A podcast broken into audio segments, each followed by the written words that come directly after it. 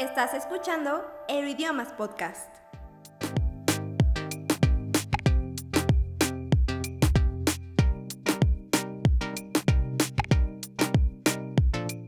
Hola futuros políglotas, yo soy Seth Juárez y esto es Euroidiomas Podcast. El día de hoy traemos varios temas bien, bien interesantes. Entre ellos, bueno, cómo los idiomas van a ser importantes o cómo se van a ver beneficiados, mejor dicho, por el metaverso, por esta nueva tecnología en la que podremos a través de un avatar, bueno, pues tener una vida digital o virtual, por decirlo de alguna manera. También vamos a hablar sobre una duda que nos han estado preguntando desde el episodio de Fitz y es por este tema de las casas de un euro o de un dólar en Italia.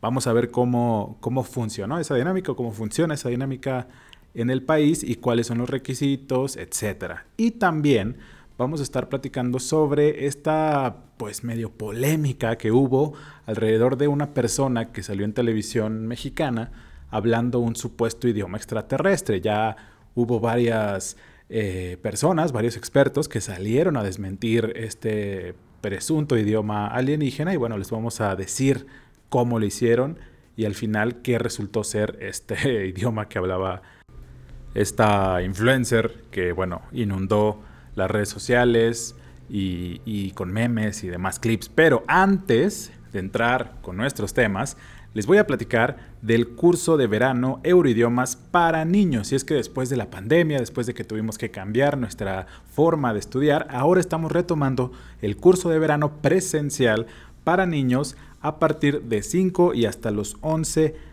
años. Pero no se preocupen, también tendremos clases en línea. Hay algunos idiomas que se van a mantener en línea, por ejemplo, el coreano.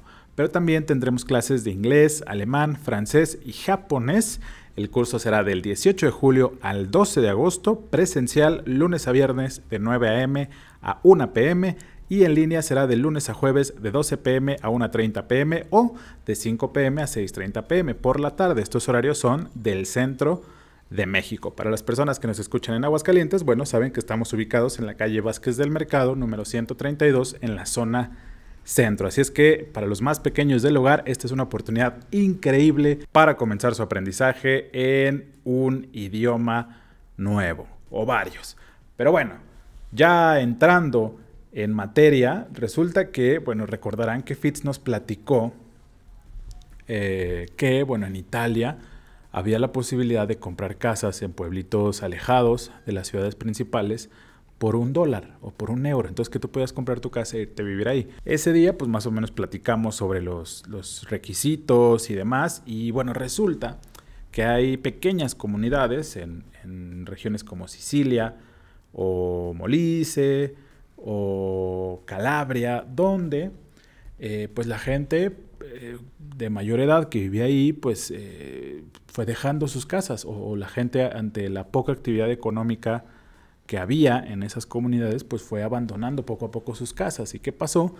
Que hay eh, el centro histórico de, estas, de estos pueblitos, pues está casi, casi en el abandono, o bien, para no ser tan exagerados, sí hay muchas casas que están deshabitadas. Ante esto, los gobiernos de cada una de estas comunidades, pues emplearon este programa en el que ponen a disposición estas casas a un costo muy bajo, pero evidentemente con la intención de reactivar el movimiento eh, económico y, sobre todo pues la vida útil de estos pueblos, vida útil, bueno, en, un, concepto bien entendido, ¿no? Eh, la, intención es repoblar todas estas pequeñas comunidades y eh, que también atraer el turismo, porque ahora con que la pandemia afortunadamente está cediendo, pues se ha reactivado la actividad turística y ellos quieren ser parte de, porque además son ciudades bien bonitas, son, bueno, no sé si puedan clasificarse como ciudades, pero son poblados bien, bien, bien bonitos, de película, muy pintorescos, muy,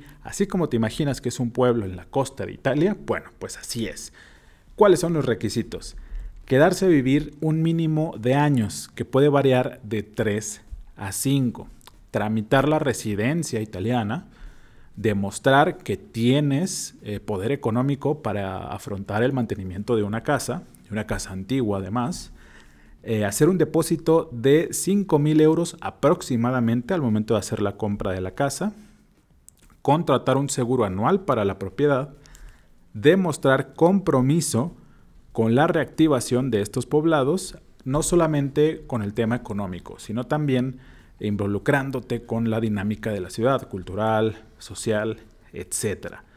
También eh, cada localidad tiene distintos requisitos que se deben cumplir una vez que se hace la compra. Por ejemplo, debes de manifestar cuánto, ellos te van a decir cuánto se debe invertir, perdón, como mínimo en la remodelación y qué se puede modificar.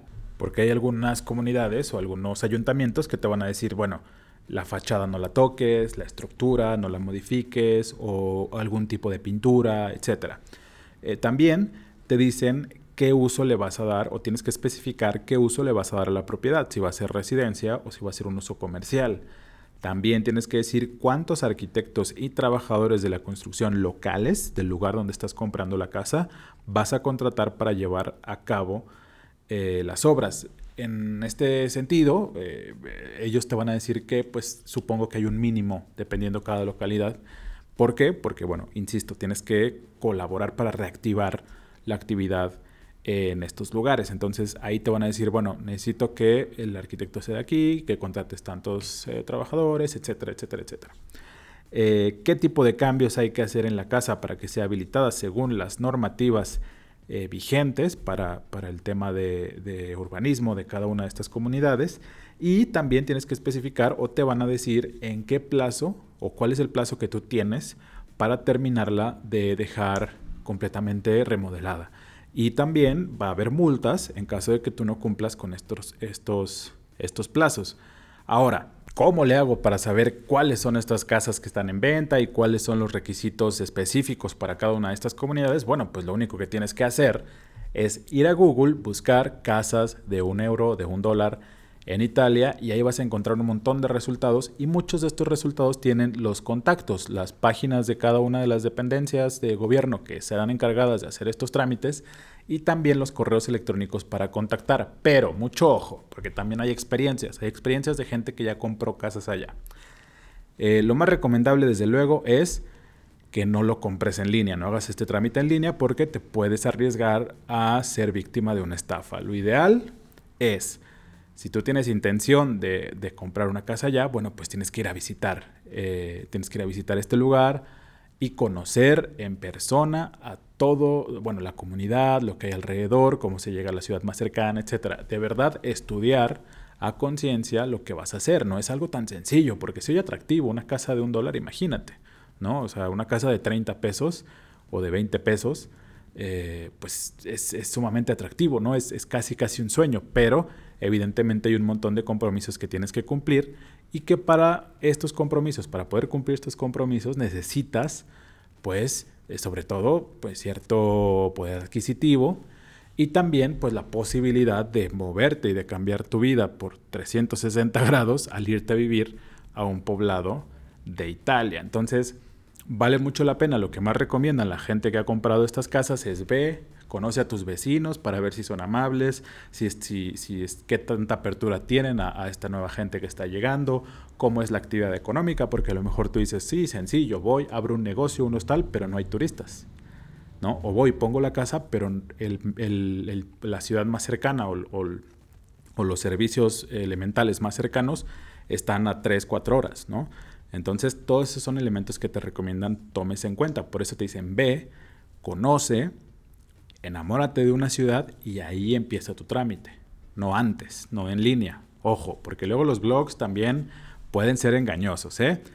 ¿eh? así es que, bueno, hay mucha gente que está comprando, sobre todo ciudadanos norteamericanos, que compran la casa, la remodelan justamente para que al término de su, de su ciclo laboral, cuando ya se pueden jubilar, irse a vivir para allá, ¿no? Que es el plan ideal, pero que desafortunadamente por las circunstancias económicas que ya todos conocemos no es algo que esté al alcance de todos, pero si tú que nos estás escuchando el día de hoy en Euridiomas Podcast tienes esta posibilidad, pues adelante. Y antes de que compres tu casa y sobre todo te vayas a vivir para allá y demás, pues puedes venir aquí a Euroidiomas e inscribirte en el curso italiano A1 que tenemos aquí dispuesto para ti y empezar a aprender el idioma de modo que cuando tú llegues a vivir por allá, pues estés completamente habituado al italiano, que además es un idioma bien, bien bonito. Pasando a otro tema, vamos a hablar ahora de esta polémica reciente ocasionada por una influencer de nombre Mafe Walker, que es de origen colombiano y que se hizo viral en redes sociales por supuestamente ofrecer cursos de idioma extraterrestre, por lo que fue blanco, desde luego, como es la dinámica de Internet, pues de muchísimos comentarios, algunos a favor, otros en contra y por supuesto su eh, buena cantidad de memes y videos en TikTok. ¿Qué pasó? Bueno, pues este es un idioma que sacó de onda a todo mundo. Evidentemente no todos, aunque sí hay gente que se lo creyó, pero no todos creyeron que este era un lenguaje extraterrestre y se lo tomaron a juego, ¿no? Como suele suceder con este tipo de programas de entretenimiento y demás. Eh, pero los, para la gente que sí se lo creyó, bueno, pues salieron expertos en lingüística, sobre todo en lenguas muertas de este planeta Tierra, de aquí, del planeta donde vivimos. Y bueno, ellos dicen que el idioma que supuestamente habla Mafe Walker no es más que una copia o un refrito del idioma sumerio, que de acuerdo con los, los conocimientos adquiridos de un curso que se encuentra gratuito en internet, eh, pues son muchas frases muy similares a lo que ella dijo, por lo que piden a la gente que no se deje engañar y no ande comprando cursos de lenguaje extraterrestre. Pero mucho ojo, ¿eh? Mucho ojo aquí porque los expertos también señalaron que las frases que se fusila gente como esta señora Mafe Walker pertenecen a rituales de eh, la antigüedad, es decir, las frases de este idioma sumerio estaban, eran utilizados con objetivos ceremoniales, por lo que hay que tener mucho, mucho cuidado con lo que uno anda diciendo y sobre todo pues por esta gente que ya empezó a hacer incluso canciones y demás. Así es que si por ahí los empiezan a, asustar en la noche por andar repitiendo la canción de Mafe Walker, bueno pues eh, es por eso, justamente, porque era un lenguaje utilizado principalmente en ceremonias y ritos antiguos. Así es que cuidadín, eh, cuidadín, no hay que creerse todo lo que, lo que sale en televisión. Y ya que hablamos de, lenguajes extraterrestres, bueno, pues en la ciencia ficción ha habido varios de estos, ¿no? Eh, es, tal vez el, el, cine y las series donde más ha habido cabida para nuevos lenguajes. Y supongo que la mayoría de ustedes se han preguntado, ¿cómo le hacen para hacer estos lenguajes nuevos, ¿no? Ves una película y se inventan un idioma o, un dialecto o una lengua supuestamente extraterrestre y tú dices, bueno, pues de dónde nace o qué idioma están hablando o cómo, cómo crean y cómo le hacen los actores para dominar estas frases, ¿no? Actuar en un idioma que ni siquiera existe. Bueno, pues para esto la producción, mucho antes de que se filme la película, eh, contrata lingüistas expertos que deconstruyen muchos idiomas ya conocidos o bien estas, estas lenguas antiguas y a partir de eso crean pues prácticamente un idioma nuevo. Incluso eh, hay algunos que tienen hasta sus propias vocales, sus propias combinaciones, estructuras y alfabetos.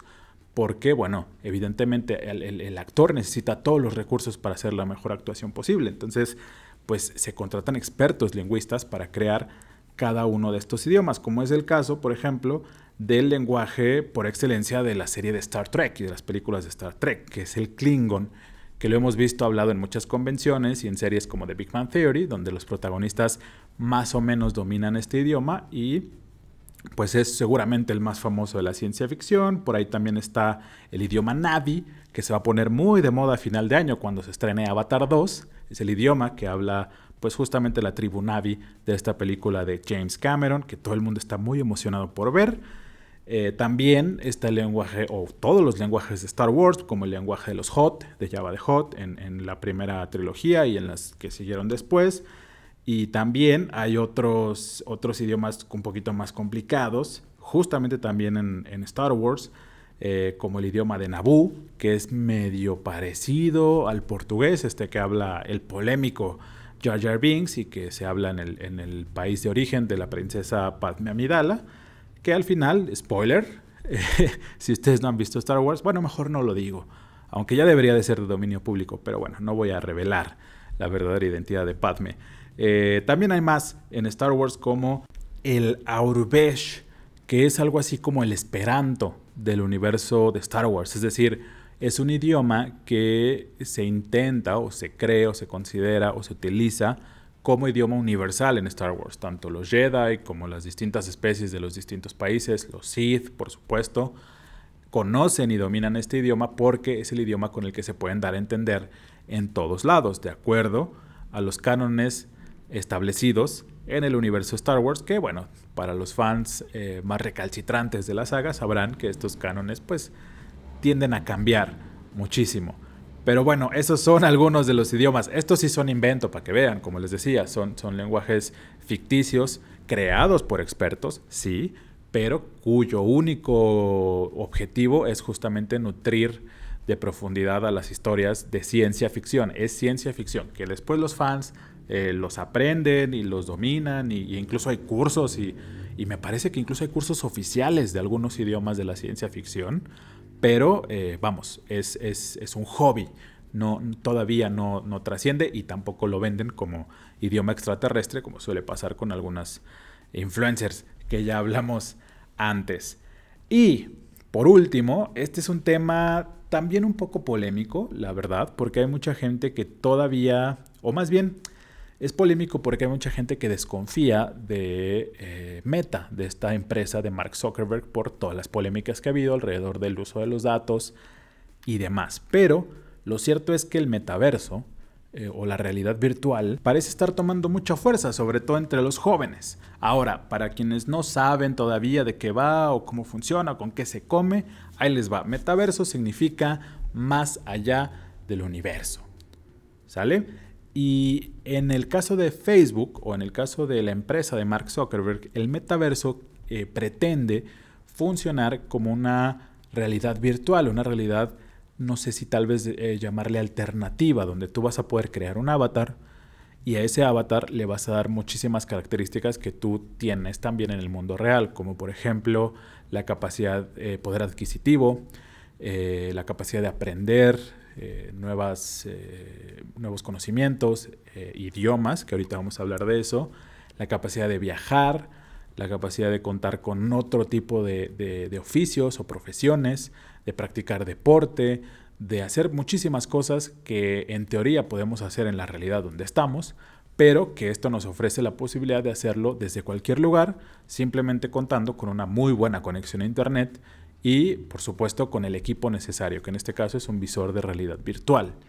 Ahora, ¿por qué el metaverso y los idiomas podrían tener una relación eh, muy productiva? Bueno, pues justamente porque aquí en este podcast hemos hablado muchas, muchas veces de lo importante que es poder viajar, tener la posibilidad de viajar al país en el que hablan el idioma que estás aprendiendo para conocer la dinámica de, en, vivo, vamos, para, para envolverte con el entorno del idioma que estás aprendiendo y poder acelerar tu aprendizaje o poder acostumbrarte a comunicarte en ese idioma y por supuesto ejercitar todos, todos, todos, todos, todos los aspectos que necesitas ejercitar para aprender un idioma nuevo, como la comprensión auditiva, la pronunciación, el vocabulario y por supuesto la comunicación, que puedas hablar en el idioma con toda confianza, porque al verte en la necesidad de hablarlo sí o sí, pues eso te impulsa, te empuja y por lo tanto con la práctica nace el maestro. Ahora, ¿por qué el metaverso es importante para este objetivo? Bueno, porque mucha gente no tiene la capacidad económica o el tiempo para viajar, ¿no? Puedes a lo mejor estudiar idiomas, pagar tu curso, pero no tienes tiempo para irte una semana o no tienes las posibilidades de irte una semana a, lo mejor a Estados Unidos a dominar tu inglés o a Francia a dominar tu francés o a Japón, Corea para dominar los idiomas correspondientes. ¿Qué puede hacer el metaverso por ti? Bueno, que desde la comunidad de tu casa con un visor de realidad virtual y una muy buena conexión a Internet, puedes viajar a estos lugares. Te va a permitir viajar a estos lugares y además conocer a gente que habla el idioma en ese lugar, es decir, nativos, hablantes nativos del idioma y vas a poder interactuar en tiempo real con estas personas, lo que te va a permitir pues rodearte del idioma y un poco, que por supuesto eh, yo hablando desde, desde mi generación, no hay nada mejor que ir y que vivirlo en esta realidad que todos conocemos, pero este ejercicio virtual te puede ayudar igualmente. Por supuesto, insisto, no es lo mismo estar ahí en la realidad que todos conocemos, pero ante la falta de tiempo o, de recursos, e incluso el tema de salud, por ejemplo, que no podíamos salir de casa y que no podíamos viajar, pues viajar a través de, la realidad virtual puede ayudarte, como las clases en línea, por ejemplo, ¿no? que también son un poco un complemento o un, sustituto de las clases presenciales y todo lo que apoyaron y lo importante que fueron durante el tema de pandemia cuando no podíamos salir de casa. Ahora, los beneficios, como les decía, pues tienes acceso a la pronunciación nativa, natural, la que es, no la de un salón de clases que, por supuesto, siempre es efectiva, pero que hay variantes como, por ejemplo, los modismos o la forma de gesticular o de, los gestos que hace la gente cuando habla, que son muy importantes también, que son un complemento ideal para tu aprendizaje. Por supuesto también la seguridad que tú tienes, porque a lo mejor cuando tú estás con un grupo de personas en vivo y en directo te da pena hablar un idioma que no estás todavía completamente seguro de dominar, aunque sí lo hagas, pero siempre el nervio juega un papel bien importante. Y cuando tú hagas un avatar a tu gusto, con, quien, con el cual te sientas confiado y, donde tú estés, entre comillas, oculto detrás de ese avatar, pues ya hemos visto lo que hace o, lo o la valentía que le da a la gente que se puede, entre comillas otra vez, esconder detrás de un perfil de redes sociales, ¿no? Eso te va a ayudar, así como ha afectado en otras dinámicas, porque también es un arma de doble filo, pero en este, en este particular aspecto te puede ayudar a crecer en confianza y por supuesto comunicarte en el idioma que estás aprendiendo. Así es que, ¿cómo ven? ¿Les late esto del metaverso? ¿O de plano creen que va a ser como el Bitcoin o que va a ser como los NFTs, que son tecnologías que no terminan de cuajar y que están teniendo un poquito de mala reputación entre la gente. Eh, pero bueno, ahí está. Esto, esto es lo que pueden hacer por ti en el caso de los idiomas. Si tú eres como yo, que te da mucho nervio socializar, que te da eh, de repente pena hablar un idioma nuevo, pues este es un buen ejercicio para intentar vencerlo. Y claro, cuando vayas practicando, a lo mejor ya lo puedes llevar al mundo real, al mundo real real, ¿no? Eh, pero bueno, ahí está la opción del multiverso, el mundo virtual, el mundo que conocemos todos y los beneficios que puede traer para alguien que está aprendiendo un idioma nuevo. Eso es, amigos, todo lo que preparamos para ustedes el día de hoy. Recuerden que dentro de ocho días tenemos una cita. Estamos preparando cositas nuevas, programas eh, distintos a los que hemos traído hasta ahora. Y esta semana vamos a poner en Spotify, mucho ojo, un apartado para que ustedes nos manden audios. ¿Por qué queremos que nos manden audios? Para solicitarnos canciones que a ustedes les ayudaron para aprender un idioma nuevo. ¿Sale? Recuerden, envíenos un audio a través de Spotify, de la, aplicación de Spotify en su celular. Ahí va a aparecer en este episodio la opción de mandar un audio. Nos lo mandan, nosotros lo recibimos y lo vamos a poner en el siguiente episodio para descubrir las recomendaciones que tenían para nosotros o en siguientes episodios muy pronto lo vamos a poner para ver y para, darle voz a todos ustedes que nos escuchan eh, semana con semana. ¿Vale? Así es que muchísimas gracias. Yo soy Seth Juárez y recuerden que tenemos una cita la próxima semana. ¡Chao! ¿Te quedaste con ganas de más? Búscanos en redes sociales como Euroidiomas MX.